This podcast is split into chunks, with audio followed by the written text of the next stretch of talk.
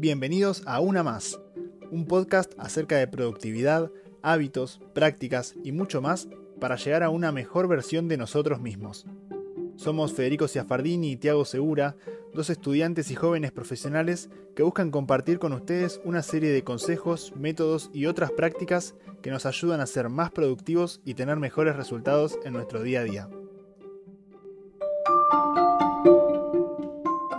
Hola a todos, bienvenidos nuevamente a este capítulo número 11 ya de Una Más. Esperamos que estén más que bien y llevando todo de la mejor manera. Hoy traemos para ustedes un capítulo distinto, un capítulo donde vamos a hablar acerca del sueño. Y uno puede preguntarse, ¿qué tiene que ver el sueño con lo que tengo que estudiar o lo que tengo que hacer para el trabajo, no? Bueno, obvio que hay una relación directa. Si duermo más, o mejor dicho, si duermo mejor, voy a estar más descansado y de esta forma voy a rendirme de mejor manera. Y eso es cierto. Pero realmente hay un abanico de cosas que se nos escapan cuando hablamos del sueño. Hay una charla TED muy interesante que dice que dormir es nuestro superpoder. Y mirá que tiene que ser importante para ser llamado así. Pero específicamente, gracias a un buen sueño prolongado a lo largo de nuestra vida, vamos a hacer más lento el proceso de envejecimiento, vamos a mejorar nuestro sistema inmunológico, y eso es algo muy valioso en esta época de pandemia, y así otros beneficios también que vamos a ir viendo más adelante. Es importante además que sepamos que el sueño no es como una deuda que la acumulamos y que después la podemos pagar cuando contemos con el dinero suficiente. Ese mito de decir voy a dormir todo lo que no dormí en la semana cuando dormimos poco y queremos recuperar el fin de es totalmente falso. Cuando hablamos de dormir las horas que perdemos, lamentablemente no se pueden recuperar durmiendo en otro momento.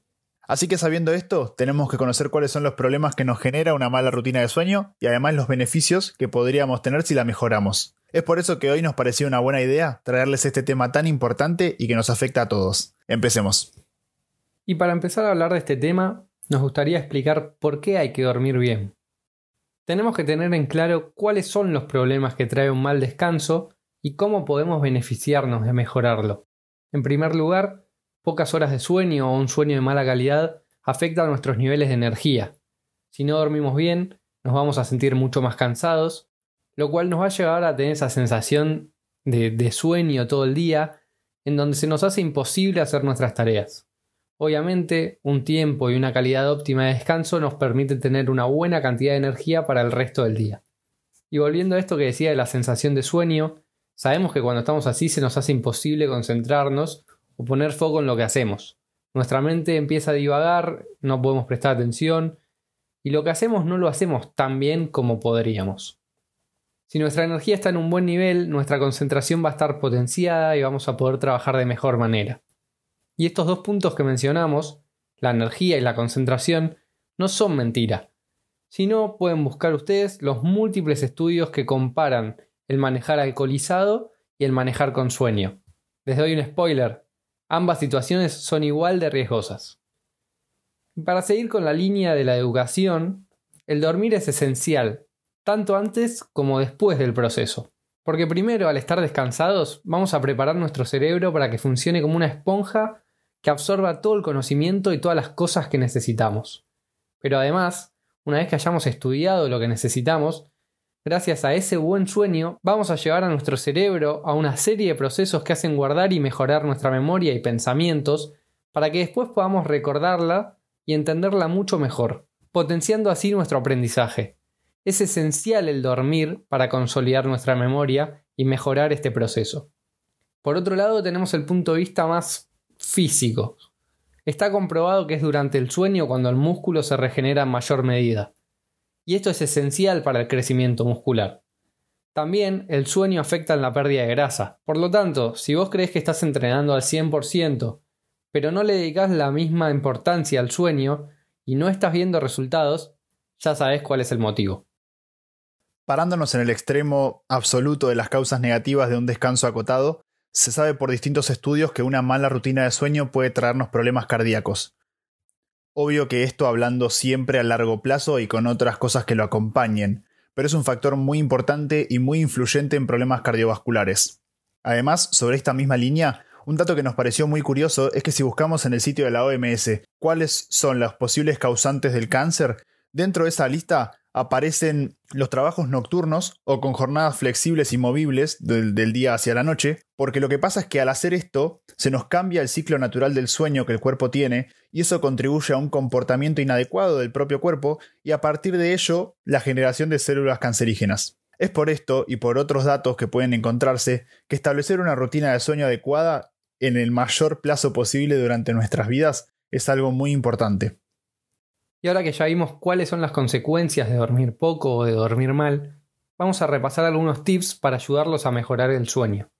Tengan en cuenta esto que ya dijimos, no es solamente dormir X cantidad de tiempo, sino que esas horas de sueño sean de calidad, ininterrumpidas y de sueño profundo.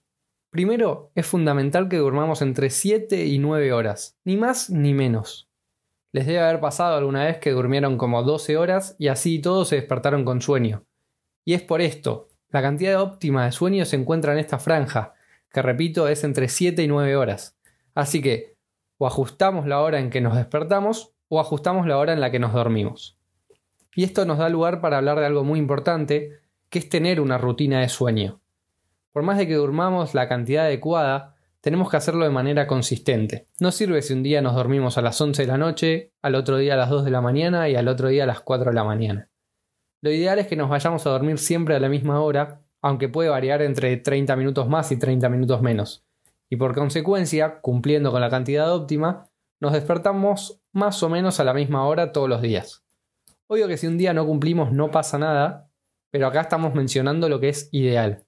Y hablando de ideales, la oscuridad es muy importante para que el sueño sea de calidad. Y esto es por la secreción de una hormona que se llama melatonina, que es la responsable de que podamos dormir bien. Por lo tanto, no es lo mismo dormir 8 horas, de las 10 de la mañana a las 6 de la tarde, en pleno día y con luz solar, que dormir esas 8 horas a la noche. Y no piensen que zafamos de esto tapando la luz con cortinas o etc. Nuestro cuerpo tiene una especie de reloj interno, por lo que está acostumbrado a dormir de noche y estar despierto de día. Así que invertir estas dos cosas nos va a perjudicar. Como dijimos, la oscuridad es fundamental, por lo tanto, evitar las pantallas del celular, los televisores o las computadoras por al menos media hora antes de dormirnos es clave para descansar bien. O bien usarlas con el filtro de luz azul, porque las luces de las pantallas que usamos a diario son muy brillantes, y si las usamos antes de dormirnos, estas están engañando a nuestro cerebro. Más allá de que tengamos todo apagado, pero tengamos los celulares incluso al brillo mínimo, pero sin este filtro de luz azul activado, estos van a confundir a nuestros cerebros, haciéndolos creer que es de día y que aún no es momento de dormir, lo cual va a evitar que nuestro cuerpo secrete esta melatonina. La recomendación ideal sería evitar las pantallas antes de dormirnos, pero sabemos que es difícil y la idea es darle consejos que puedan aplicar. Así que el filtro de luz azul puede ser muy útil para usar el celular de noche. Algo que puede ayudar a mejorar nuestro sueño es evitar entrenar muy tarde. Y por más de que esto genere cansancio, es mejor siempre entrenar lo más temprano posible. Y la razón de esto es que el entrenamiento nos pone en estado de alerta, nos despierta y acelera nuestro ritmo cardíaco. Si estas cosas nos suceden justo antes de dormir, se nos va a hacer más difícil conciliar el sueño. Ingerir café o alcohol puede ser perjudicial también para el sueño. Y es cierto que ambos nos generan efectos contrarios, pero igualmente malos al momento de querer dormir. Por un lado, como todos sabemos, la cafeína nos despierta y por lo tanto va a ser mucho más difícil conciliar el sueño directamente, tardando mucho más en dormirnos. Y en caso de que nos podamos dormir, el sueño no va a ser tan profundo como debería. Por otro lado, creemos, y es cierto, que el alcohol funciona como un sedante. Pero el hecho de que así lo sea no tiene nada que ver con un mejor sueño. Puede ser que gracias a él nos podamos quedar dormidos más rápido, pero los efectos perjudiciales aparecen mientras dormimos en el cerebro porque el alcohol, como ya sabemos, afecta a los circuitos y al funcionamiento de nuestro cerebro, y por lo tanto las etapas más profundas del sueño, que son las que realmente nos hacen descansar, serán casi imposibles de alcanzar. Por lo tanto, evitar estas dos sustancias estando próximos a dormir es algo esencial también. También es muy importante el ambiente que nosotros preparamos para dormir.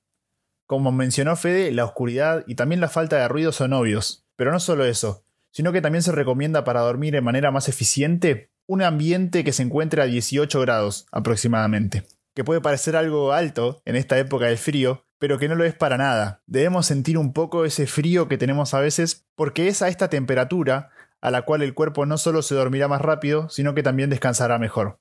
En cuanto al ruido, contar con un ruido blanco de fondo, como por ejemplo el de los aires acondicionados, nos ayuda a tapar cualquier otro ruido molesto que pueda surgir, lo cual también es muy bueno para descansar.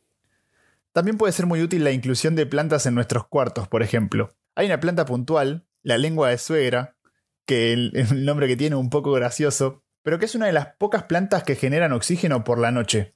Y sabemos que debería ser lo contrario. Y por lo tanto, hacen que mientras estamos dormidos, el cuerpo ingiera oxígeno puro. Algo que también nos pasa mucho es cuando nos acostamos y no nos podemos dormir. Damos vueltas sin parar hasta que en algún momento nos quedemos eventualmente dormidos. Es esencial que cuando nos pase esto salgamos de nuestra cama, porque si nos mantenemos en ella, el cerebro irá asociando la cama con un lugar donde se supone que tenemos que estar despiertos. Por lo tanto, si nos pasa muchas veces seguidas como suele suceder, debemos salir inmediatamente e ir a otra parte de la casa o sentarnos en un escritorio, por ejemplo, hasta que nos agarre sueño. Porque hay una analogía muy útil para entender cómo funciona esto, y es que nosotros no nos sentamos en la mesa hasta que nos agarre hambre y ahí recién comer, sino que vamos cuando sabemos que vamos a comer. Por lo tanto, lo mismo deberíamos hacer con el sueño. Ahora para contarles un poco de nuestra experiencia personal, por mi parte trato siempre de dormir lo recomendado, ni un poco más ni un poco menos, siempre cerca de las 7 horas. Además de algunas cosas como el filtro de luz azul, por ejemplo, sigo mi nivel de descanso y de sueño por medio de estos relojes tipo banda que me muestra todas las mañanas cómo dormí anoche y me da algunos consejos sobre cómo lo podría mejorar.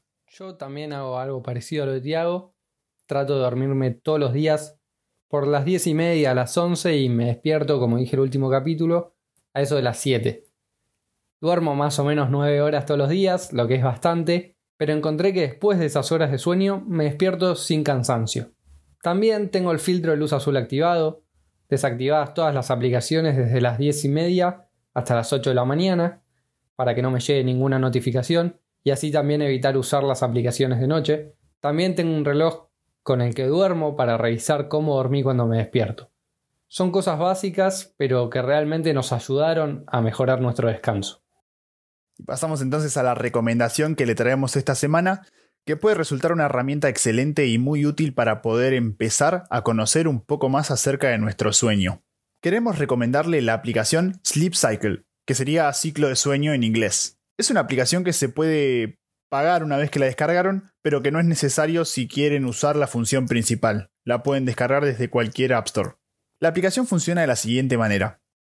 Ustedes mientras cargan el celu o lo dejan por la noche cerca de ustedes en la mesa de luz, por ejemplo, utiliza el micrófono registrando las respiraciones o los ruidos que hacemos al dormir. Y a través de ellos, la aplicación detecta qué nivel de sueño profundo y real estamos teniendo para ver si estamos bien o si hay que mejorar un poco más. Esto les podemos asegurar que es realmente cierto y que sirve porque lo comparamos con los resultados obtenidos de las pulseras que tenemos que miden los ritmos cardíacos, que reflejan directamente el nivel de sueño, y los resultados fueron casi iguales. Además, algo que es muy útil es que ustedes pueden seleccionar una ventana de tiempo para despertarse y la misma aplicación entenderá cuándo es cuándo dentro de esa ventana ustedes están casi despiertos para disparar la alarma que acabe por realmente despertarlos y de esta forma no cortar ningún ciclo profundo de sueño, como puede llegar a pasar si tenemos una alarma a una cierta hora. Es muy útil, está muy buena, y además es gracioso y da un poco de miedo despertarse y escuchar las grabaciones de cuando roncamos o hablamos por la noche, que también quedan guardadas y la aplicación nos mostrará. Si les gusta, además pueden pagar, me parece que tiene un costo muy bajo, que se paga por año, y pueden acceder a nuevas funcionalidades dentro de la aplicación, como por ejemplo el registro de las noches de sueño. Y hasta acá llegó el capítulo 11. La idea de hoy era ayudarlos a mejorar sus descansos para que puedan sentirse mejor durante el día no tener esa horrible sensación de sueño todo el tiempo que no los deja hacer nada. La solución no es matarse tomando café ni nada parecido. La solución está en mejorar cuánto y cómo dormimos. Sin mucho más que decirles, esperemos que les haya servido todo lo que les contamos hoy y que puedan aplicar aunque sea una de las cosas que comentamos. Gracias a todos, les mandamos un saludo gigante y hasta el próximo sábado.